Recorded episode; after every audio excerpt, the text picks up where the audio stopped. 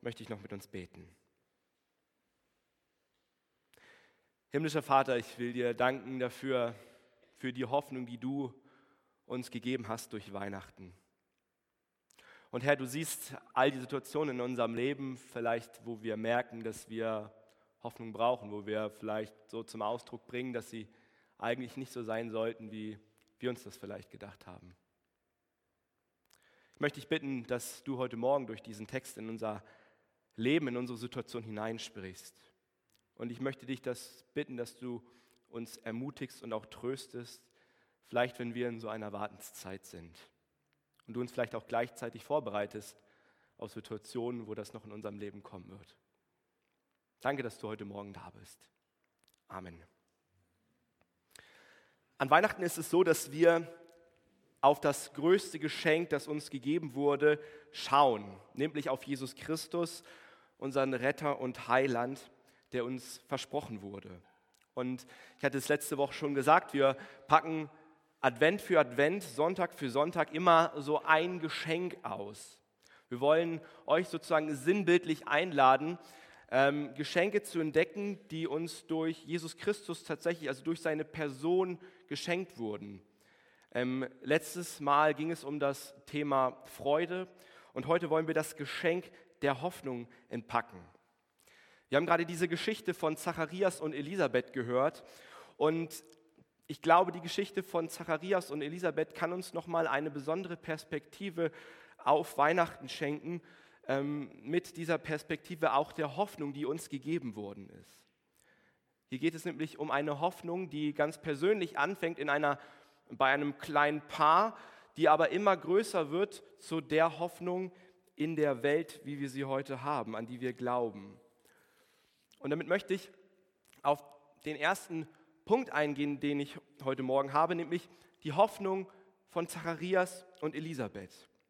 Das, was wir zunächst einmal in dieser Geschichte sehen, wie wir sie gehört haben von Jörg, wie er sie vorgelesen hat, ist zunächst einmal ein, ein ganz persönliches Schicksal von einem Paar, von Zacharias und Elisabeth. Und dieses Paar hatte in der damaligen Zeit eigentlich keine besondere Rolle. Zacharias war ein Priester, aber tatsächlich gab es von diesen Priestern etwa 18.000 Priester im Land. Also ein ganz normales Paar. Man kann vielleicht sagen, ähm, es ist so, als wenn du bei VW arbeiten würdest und VW hat etwa hier in Baunatal, glaube ich, so 16.000 Beschäftigte und du bist einer davon.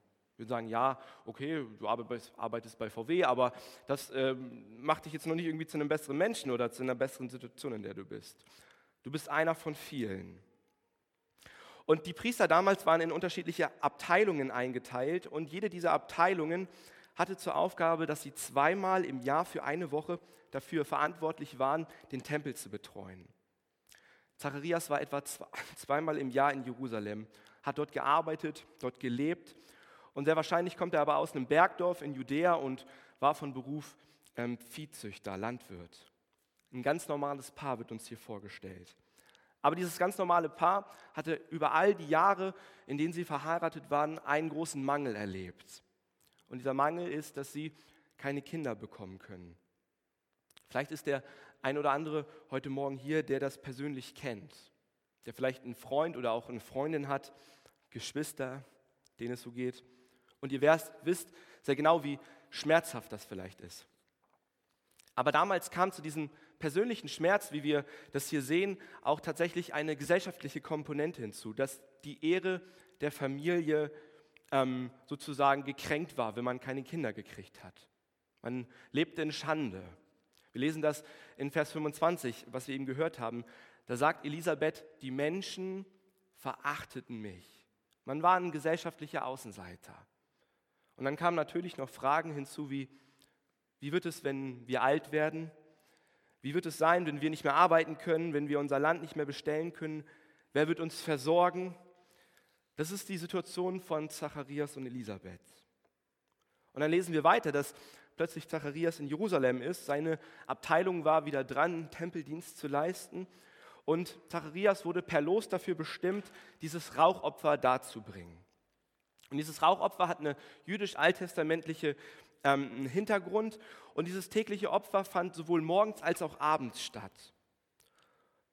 Und die Person, die dieses Rauchopfer dargebracht hatte, dem galt besondere Ehre, weil es tatsächlich ja 18.000 Stück gab, aber diese eine Person durfte es dann durchführen.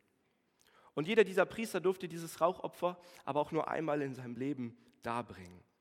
Das heißt, wir sehen hier Zacharias auf dem, man kann sagen, auf dem Höhepunkt seiner persönlichen Karriere.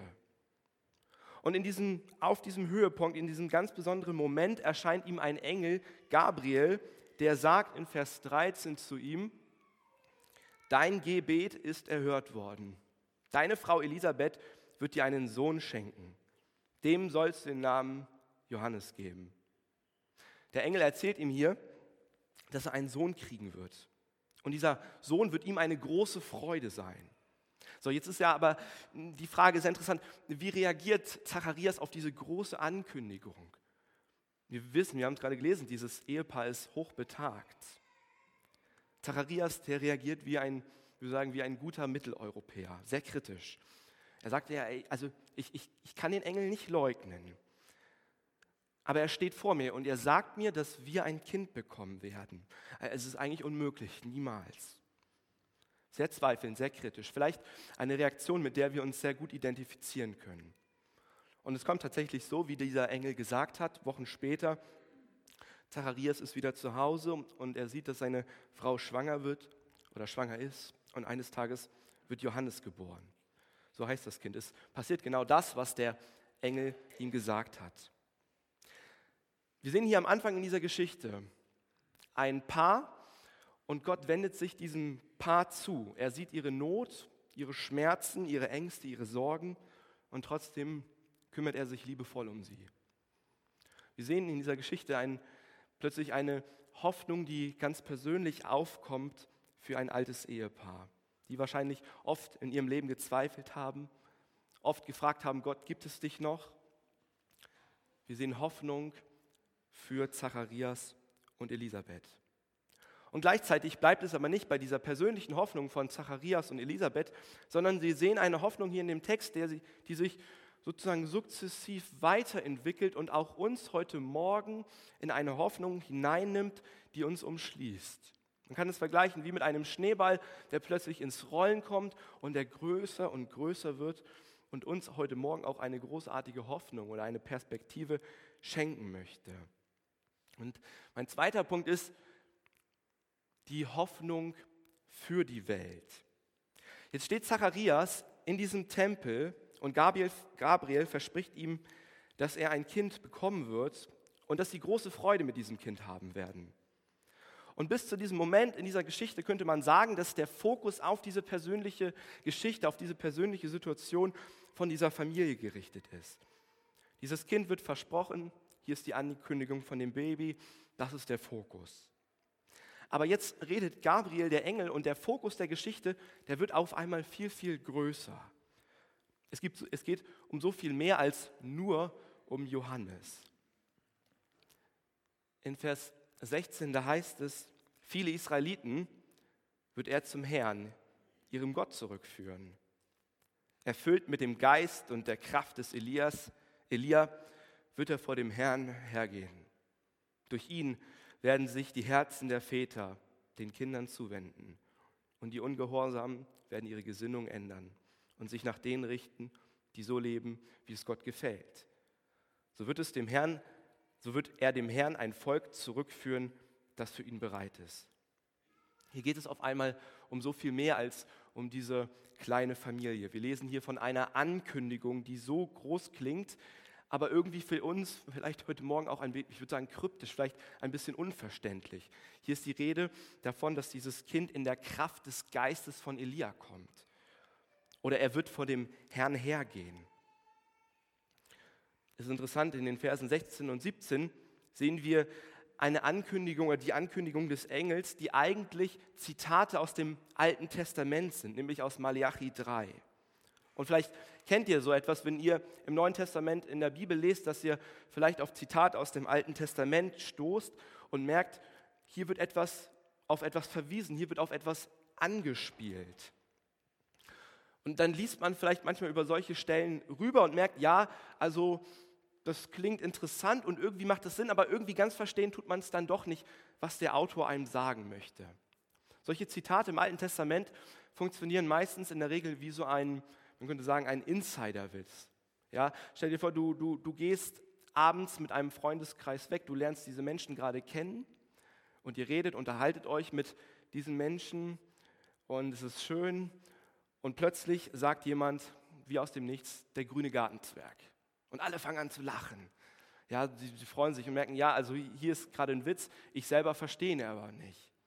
Und genauso ist es tatsächlich auch mit alttestamentlichen Zitaten. Es geht nicht nur um das, was gesagt wird, sondern auch um die Situation, ähm, wo dieser Witz oder in dem Sinne dieser Text auch entstanden ist, um das Konzept dahinter.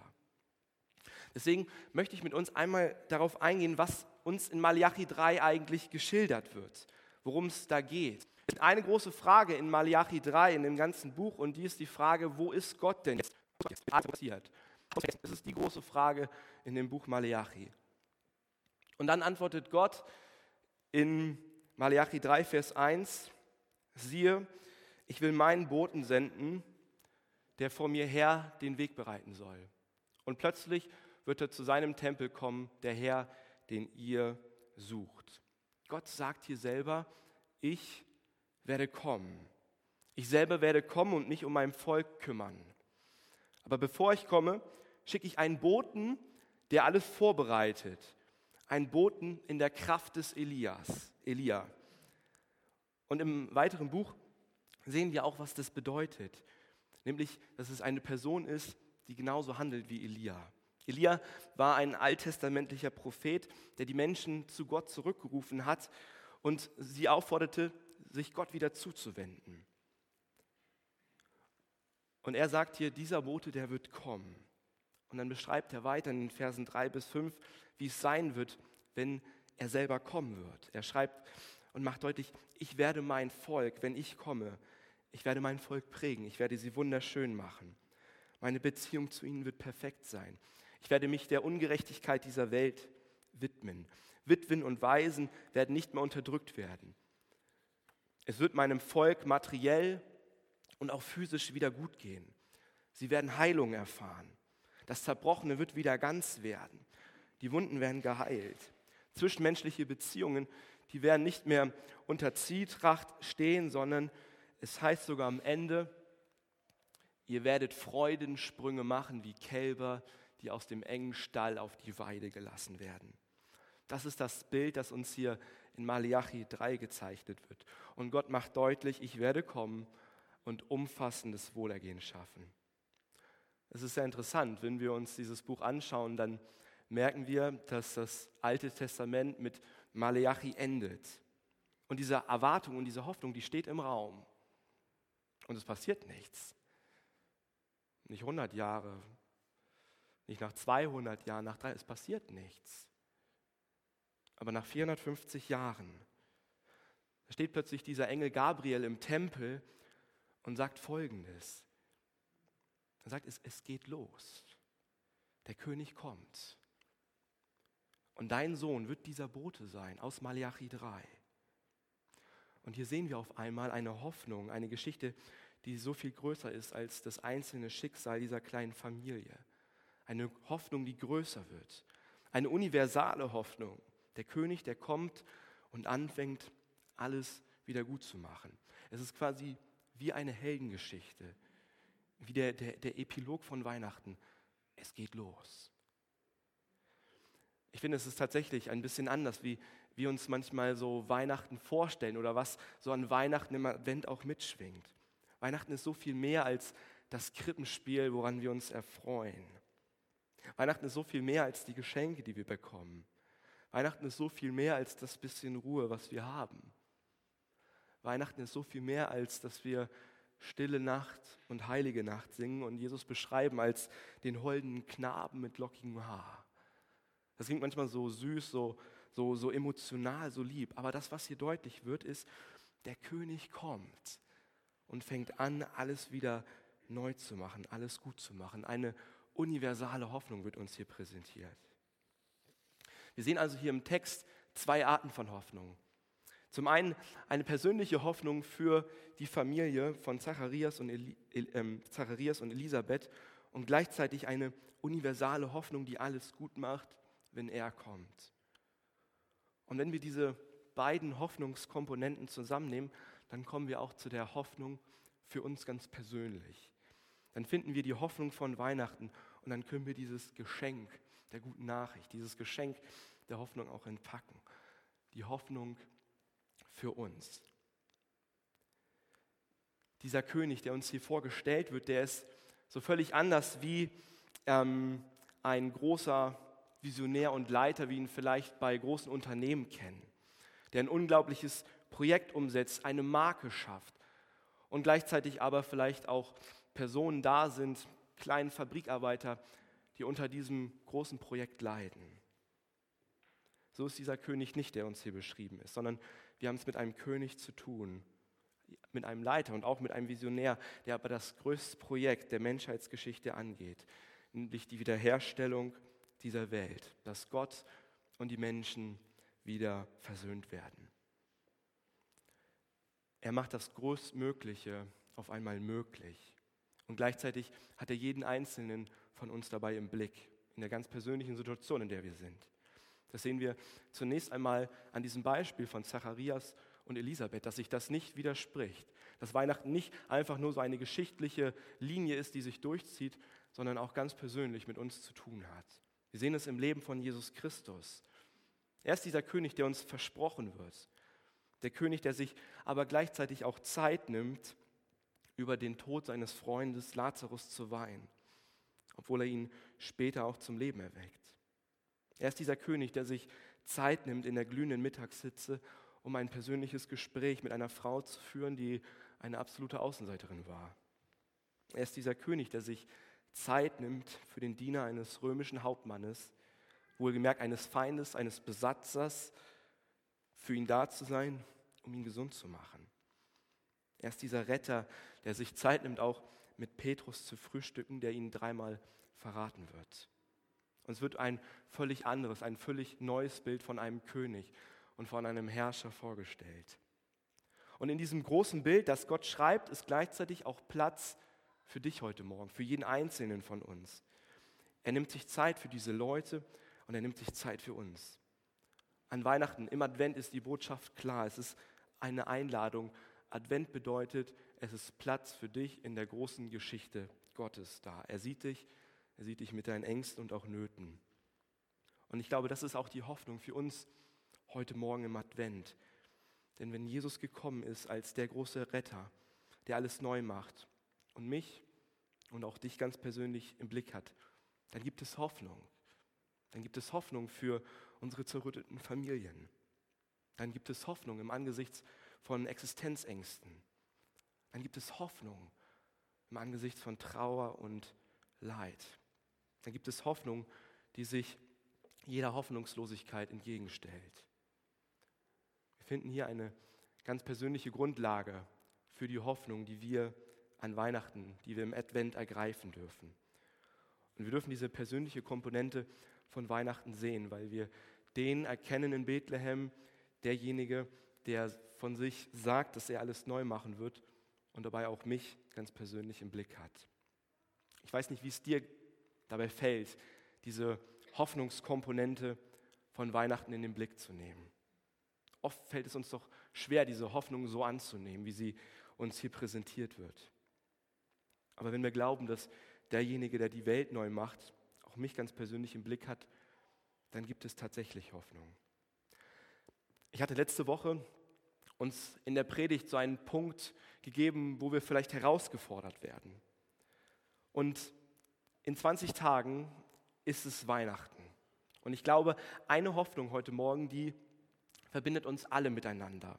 Egal, ob wir Christen sind oder ob wir vielleicht zum allerersten Mal heute auch hier in dieser Kirche sind, ob wir uns für den Glauben interessieren oder auch nicht. Nämlich die Hoffnung, dass wir sagen, ich freue mich auf diese eins, zwei oder drei Tage, einfach mal rauszukommen aus meinem Alltag. Raus aus der Hektik, raus aus dem Stress, raus aus den Nöten, raus vielleicht auch aus der Angst, sich beweisen zu müssen, dem Erfolgsdruck, einfach mal rauszukommen.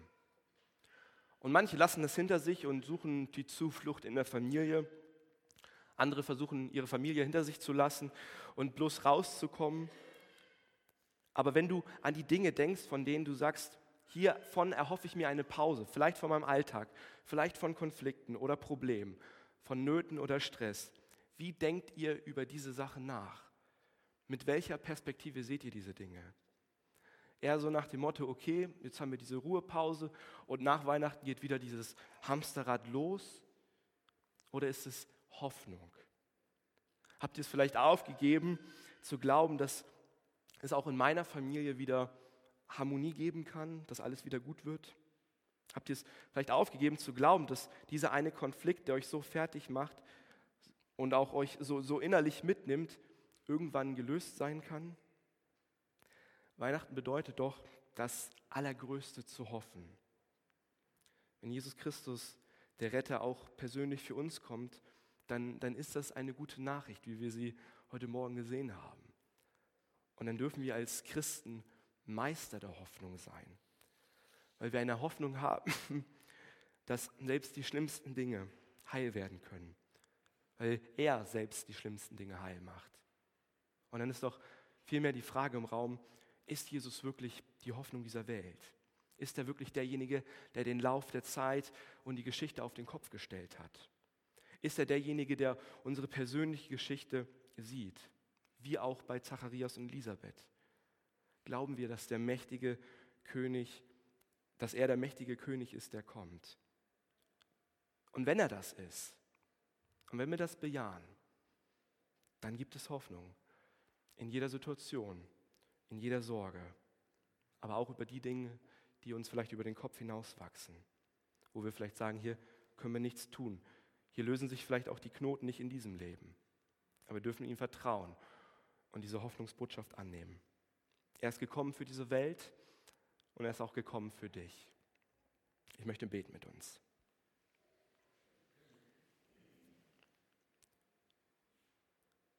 Jesus, ich will dir danken für diese Hoffnung, die du uns an Weihnachten schenkst.